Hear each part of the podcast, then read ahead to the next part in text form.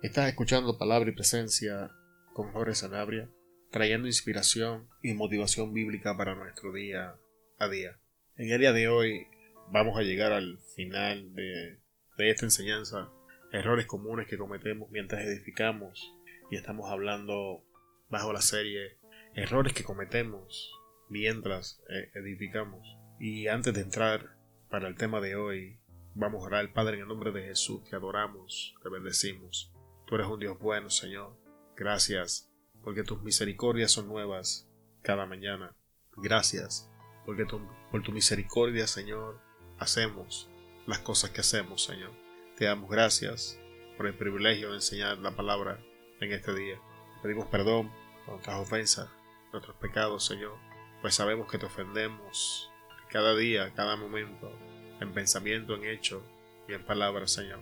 Te damos gracias, Jesús, porque todo lo que hacemos es gracias a tu sacrificio, porque todo lo bueno que nos alcanza es gracias a ti, porque no estaríamos aquí ninguno de nosotros si no fuese por ti, Jesús. Muchas gracias, Señor, porque tu Espíritu Santo mora en nosotros. Te damos gracias, Espíritu Santo, porque tú nos guías, porque tú nos diriges, porque tú nos enseñas, porque tú nos soportas. Y te pedimos perdón, Espíritu Santo, por las veces que te desobedecemos, que no escuchamos tu voz.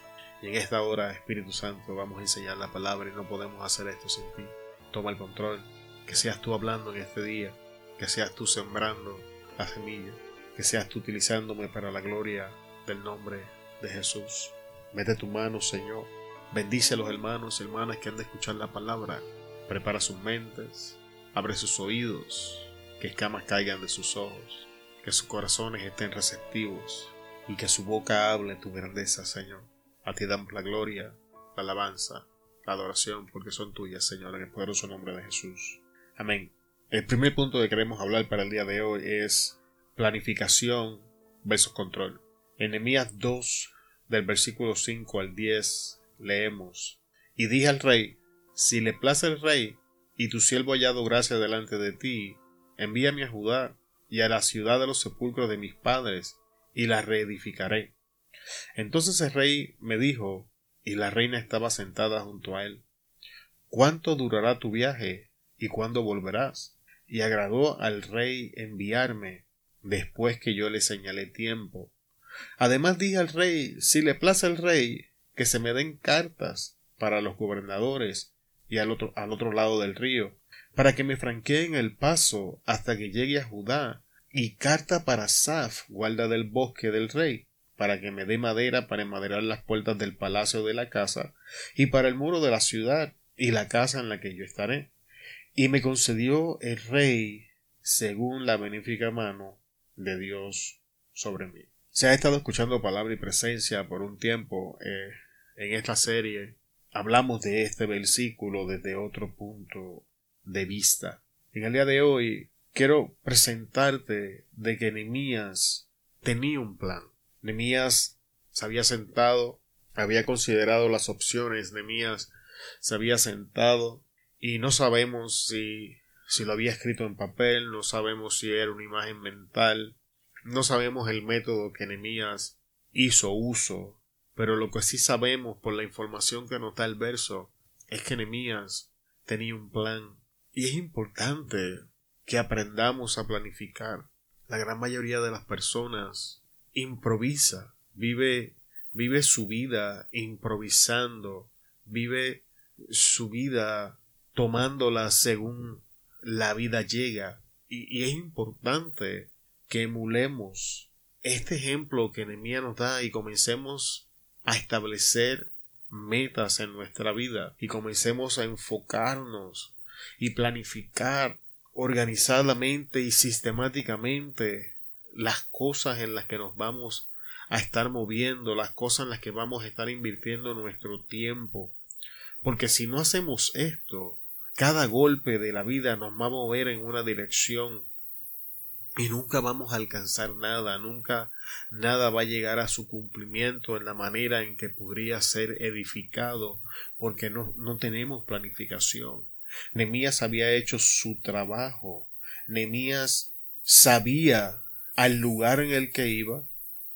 él sabía lo que estaba haciendo. Él, le dice al rey, envíame a Judá, a, a, la ciudad de los sepulcros de mis padres. O sea, Nemías tenía un lugar y una ubicación.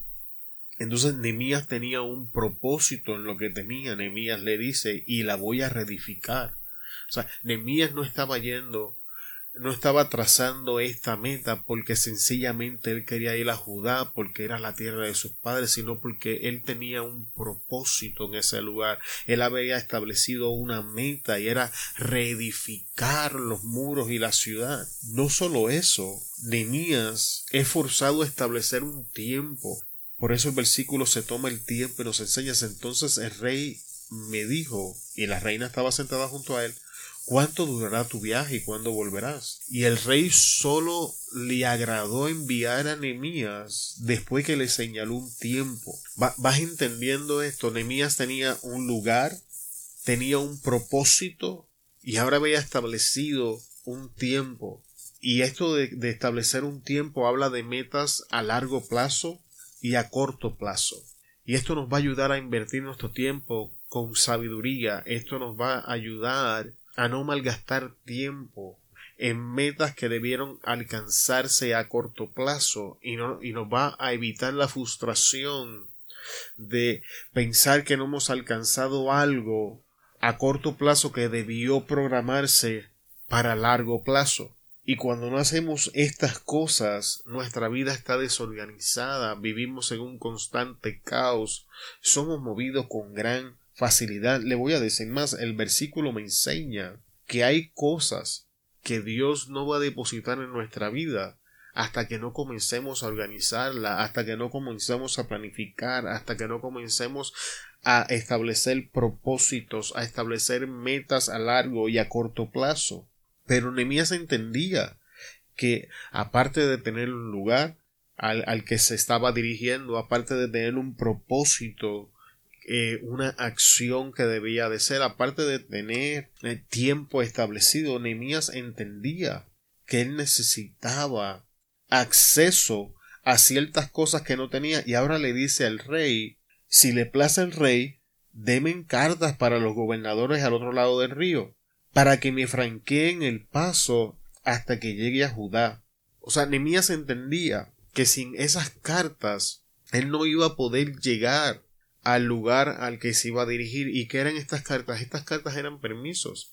Nemías estaba iniciando una obra de construcción y le estaba pidiendo al rey los permisos necesarios para poder moverse desde el reino hasta el lugar en el que se encontraba y entonces comenzar a edificar. Esto habla de autorización para moverse. E, esto habla de la sincronización entre mi plan y la acción. Y Nemías estaba viendo que entre lo que había planificado y el inicio de la acción hacían falta unos permisos para que minimizar la oposición de los gobernadores, de los líderes del otro, del, del otro lado del río. Pero todavía ahora Nemías le dice y carta para Saf, guarda del bosque del rey, para que me dé madera. Nemías también entendía que necesitaban materiales para iniciar la obra y que estos materiales estaban bajo el custodio o bajo la custodia de Asaf. Así que vamos, vamos a ver esto antes de pasar a la próxima parte. O sea, Nemías, número uno, él planifica. Nemías tiene un lugar al que se dirige, Judá. Nemías tenía un propósito, una acción que iba a estar ejecutando, iba a reedificar la ciudad Nemías tenía un tiempo establecido. ¿Cuánto durará tu viaje? que habla de metas a largo y a corto plazo. Nemías entendía que necesitaba permisos para remover la oposición y poder sincronizar la planificación con la acción. Cartas para los gobernadores. Y Nemías entendía que necesitaba provisión para iniciar la obra, que es Asaf, el guarda del bosque del rey. Y todos, estas, todos estos elementos solo se pueden ver si nos tomamos tiempo y planificamos. Las cosas simplemente no se hacen porque sí. hay que sentarnos, hay que invertir tiempo en la planificación porque en este proceso de planificación podemos establecer qué cosas necesitamos, qué posibles problemas podemos enfrentar, si esta obra que vamos a iniciar es una obra de corto plazo o largo plazo, porque todas estas cosas van a decir y van a establecer cómo vamos a accionar y con qué intensidad vamos a estar trabajando en el asunto. Sin embargo, quiero establecer que hay una gran diferencia entre planificación y control. Nemías tenía un plan, mas Nemías entendía que era el rey quien estaba en autoridad. Es por eso que encontramos que Nemías constantemente dice si le place al rey cuando leemos, eh, dice, y dije al rey, si le place al rey y tu siervo hallado gracia delante de ti. Nemías entendía que toda su planificación era obsoleta si no encontraba favor y gracia bajo el rey, que era quien tenía la última palabra. Y esto es importante. Nosotros hacemos nuestra parte, nosotros planificamos, nosotros nos sentamos y evaluamos porque es nuestra responsabilidad, pero tenemos que entender que la última palabra la tiene Dios. Una vez nosotros terminamos de hacer nuestra parte, tenemos que llegar ante la presencia de Dios y poner a los pies de Dios la última palabra. Es importante que entienda que Nehemías se está moviendo en un deseo que Dios pone en su corazón. Y entonces Nehemías comienza a moverse en esa dirección y comienzan a hacer la planificación y comienzan a hacer esta conversación. Pero Nehemías entendía que la última palabra provenía del rey. Y es importante, amado hermano, que me escuchas, que es posible que tú te estés moviendo en algo que Dios ha puesto en tu corazón, que es genuinamente Dios, no es emoción, no es la carne, no ha sido influenciado por otros, es muy posible estarte moviendo por algo que Dios puso en tu corazón, que el Espíritu te está dirigiendo a hacerlo y has hecho la planificación, has hecho tu trabajo, pero sin embargo no ves los resultados que tienes que ver. Es probable que donde estemos fallando es que se nos ha olvidado regresar ante la presencia del Rey y poner todo esto que hemos hecho a sus pies para que si a él le place declare bendición o entonces traiga inspiración a través del Espíritu Santo de hacer cambios. El salmista enseñaba si Jehová no edifica la casa, en vano trabaja, perdón, en vano trabajan los que la edifican. ¿Qué quiere decir esto? Que todo nuestro arduo trabajo, toda nuestra planificación, Toda nuestra ejecución es obsoleta si no traemos a Dios a bordo. Y hemos enseñado antes que es posible estar trabajando en la obra que Dios nos envió a trabajar y no estar trabajando mano a mano con Dios y Dios no va a bendecir esto. Y es lo que el salmista nos está enseñando y es lo que el texto ahora en Nemías nos está enseñando. Ya estamos obrando, moviéndonos, escuchamos la voz del Espíritu, tenemos ese, ese, ese sentir en el corazón de que esta es la dirección correcta, todo ha sido confirmado, la, eh, la planificación ha sido hecha, las metas han sido trazadas, las acciones, todo ha, puesto, ha sido puesto en su lugar, pero entonces los resultados no son los que queremos, vamos a venir a la oración y vamos a presentar esto bajo la autoridad del rey para que el rey determine qué es lo que se va a hacer, cómo se va a hacer, cuándo se va a hacer. Y entonces Dios comienza a darle estructura y su bendición comienza a multiplicar nuestros esfuerzos. Nuestro trabajo, hermano, es la planificación, no es el control. Y esto es importante. he conocido hermanos en la fe, hombres y mujeres de Dios increíbles, y yo mismo he cometido este error en mi vida, y hemos confundido lo que es planificación con control.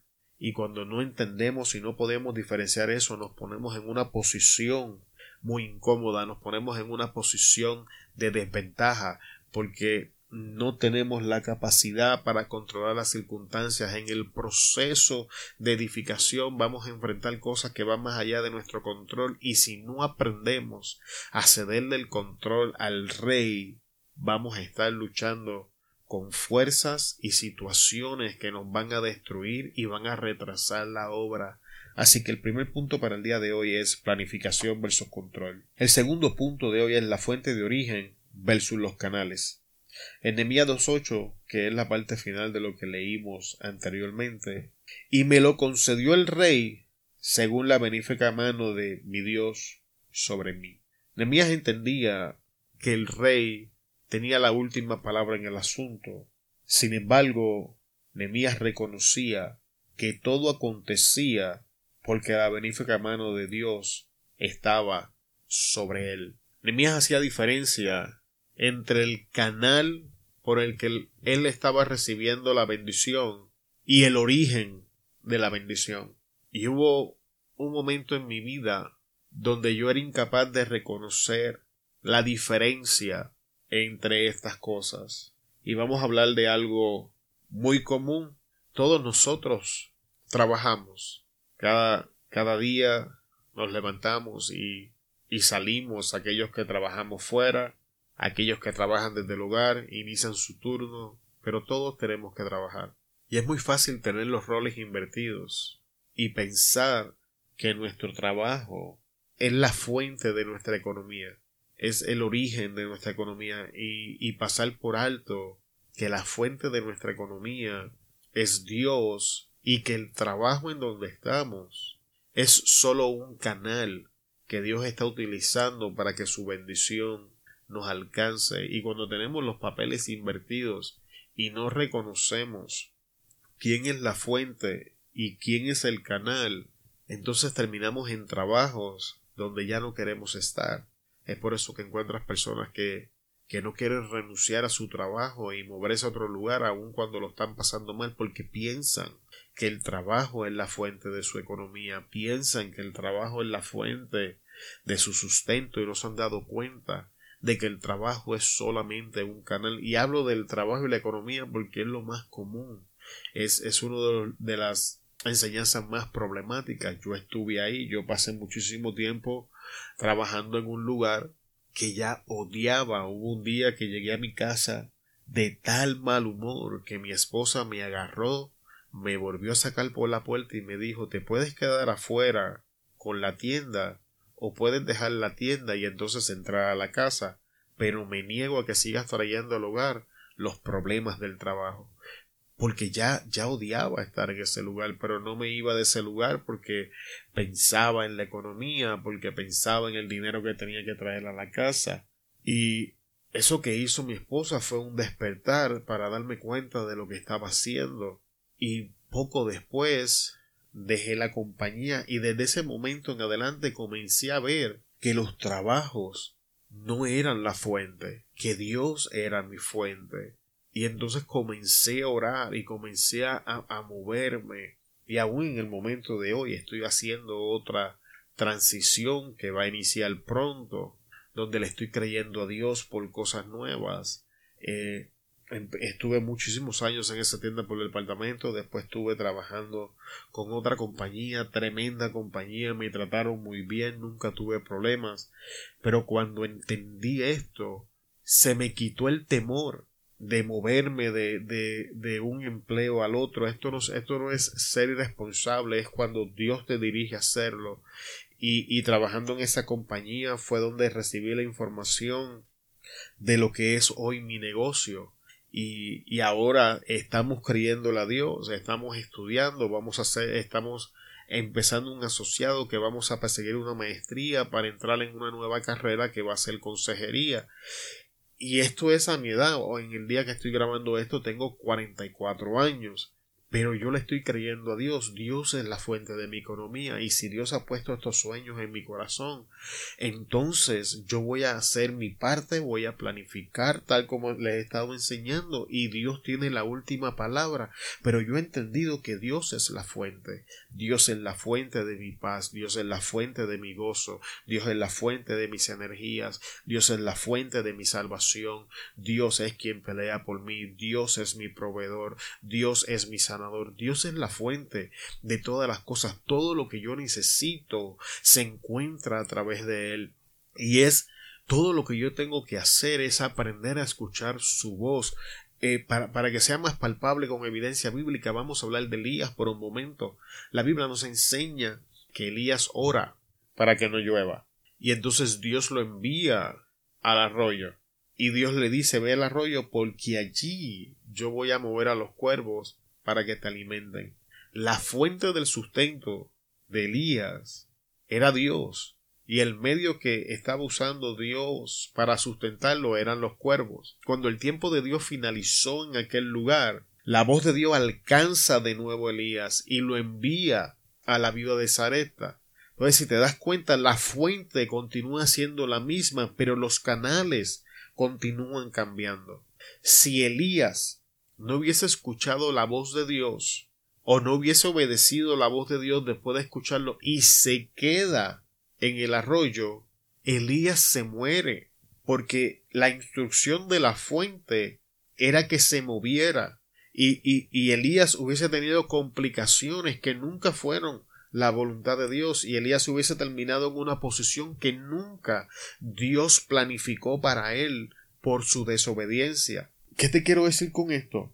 Hay situaciones en nuestra vida, hay complicaciones en nuestra vida que nunca han sido la voluntad de Dios para nosotros, sino que nos han alcanzado porque no nos hemos movido cuando Dios nos ha dicho que nos movamos, ni hemos hecho la dirección al lugar que Dios nos dijo, porque hemos fracasado en reconocer que Dios es la fuente y que lo que estamos experimentando es el canal.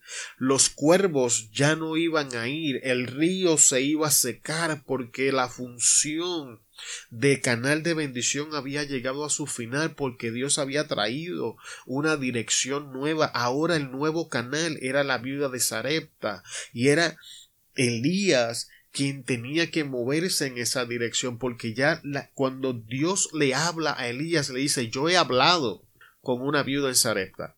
Ya Dios había hecho todos los arreglos para que Elías, el canal que iba a bendecir a Elías, ya estuviera listo para cuando Elías llegara.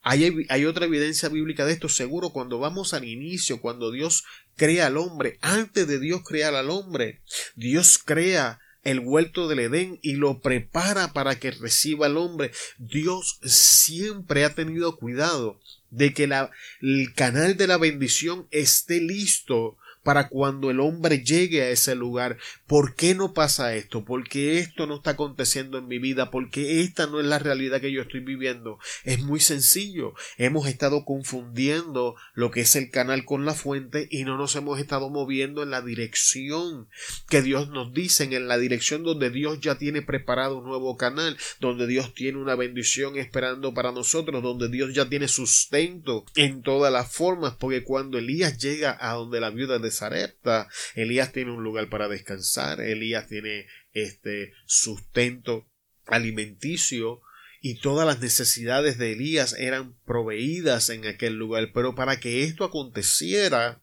Elías tenía que moverse del arroyo a Sarepta. Y es lo mismo que estamos viendo con Nemías. Nemías entendía que el rey tenía la última palabra, pero que el rey era un canal en la mano de Dios. Así que, hermano, no confundamos el canal con la fuente. Y como último punto para el día de hoy, prudencia versus necedad. Llegué pues a Jerusalén, y después de estar allí tres días me levanté de noche yo y unos pocos varones conmigo, y no declaré a hombre alguno lo que Dios había puesto en mi corazón quisiese en Jerusalén. Ahora encontramos a en Jerusalén. El tiempo de planificación ya pasó. El rey ha aprobado los planes. La fuente ha proveído todo lo necesario. Y ahora Nehemías se encuentra en el lugar correcto, en el momento indicado, donde la obra va a tomar inicio. Y en este último punto es tan importante como todos los demás. Nehemías me enseña que él llegó a Jerusalén y antes de decir palabra alguna, Nemías analizó la situación. Nemías hizo una evaluación de las circunstancias. Y esto le va a chocar a los super espirituales. Pero Nemías no solamente era un hombre de fe, Nemías era un hombre analítico. Nemías está haciendo uso del análisis sobre las circunstancias y mientras Nehemías está haciendo este análisis, eh, Nehemías está analizando todo. Nehemías está analizando las personas, Nehemías está analizando la ciudad, Nehemías está analizando las circunstancias, pero mientras está haciendo todas estas cosas, Nehemías hace uso de la prudencia y no le dice nada a nadie. Nada a nadie. Llegué pues a Jerusalén y después de estar allí tres días, me levanté de noche, yo y unos pocos varones conmigo, y no declaré a hombre alguno lo que Dios había puesto en mi corazón quisiese. Hombre y mujer de Dios que me escuchas, haz uso de la prudencia.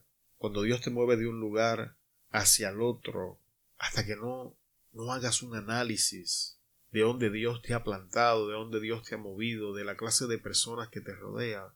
No andes diciendo lo que Dios ha puesto en tu corazón para hacer, porque decir estas cosas antes de tiempo va a desatar problemas innecesarios. A le esperaba una ardua lucha, a le esperaba una ardua tarea y una gran oposición.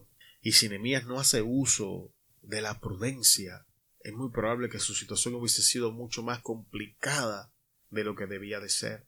Temías tenía un grupo escogido que caminaban con él. Dios va a proveer personas que van a abrazar la visión que Dios te da. Dios va a proveer un círculo que te va a servir de apoyo, pero fuera de ese círculo, haz uso de la prudencia. No andes diciendo cosas que no tienes que decir, no andes revelando cosas que no tienes que revelar, no andes dando información que no se necesita recuerdo, no, no recuerdo si fue, si fue un, profesor o era un amigo que decía lo que no te preguntan, tú no lo contestas. Y, esto es importante porque tenemos la tendencia de dar información innecesaria. Y esta información nos pone en un lugar vulnerable. Entonces le damos las herramientas a nuestros propios enemigos para que no hagas la lucha, nos hagan la batalla. Así que aprendamos, aprendamos a mantener la boca cerrada y a ser prudente. Aprendamos a ver el fruto de las personas, hacer uso de las herramientas que nos han sido entregadas de una forma correcta. Seamos prudentes, hermano. Y con estas cortas palabras finalizamos la enseñanza para el día de hoy. Te damos muchas gracias por haber estado con nosotros hasta este momento. Se despide de ustedes Jorge Sanabria de Palabra y Presencia. Te esperamos en el próximo episodio. Hasta luego.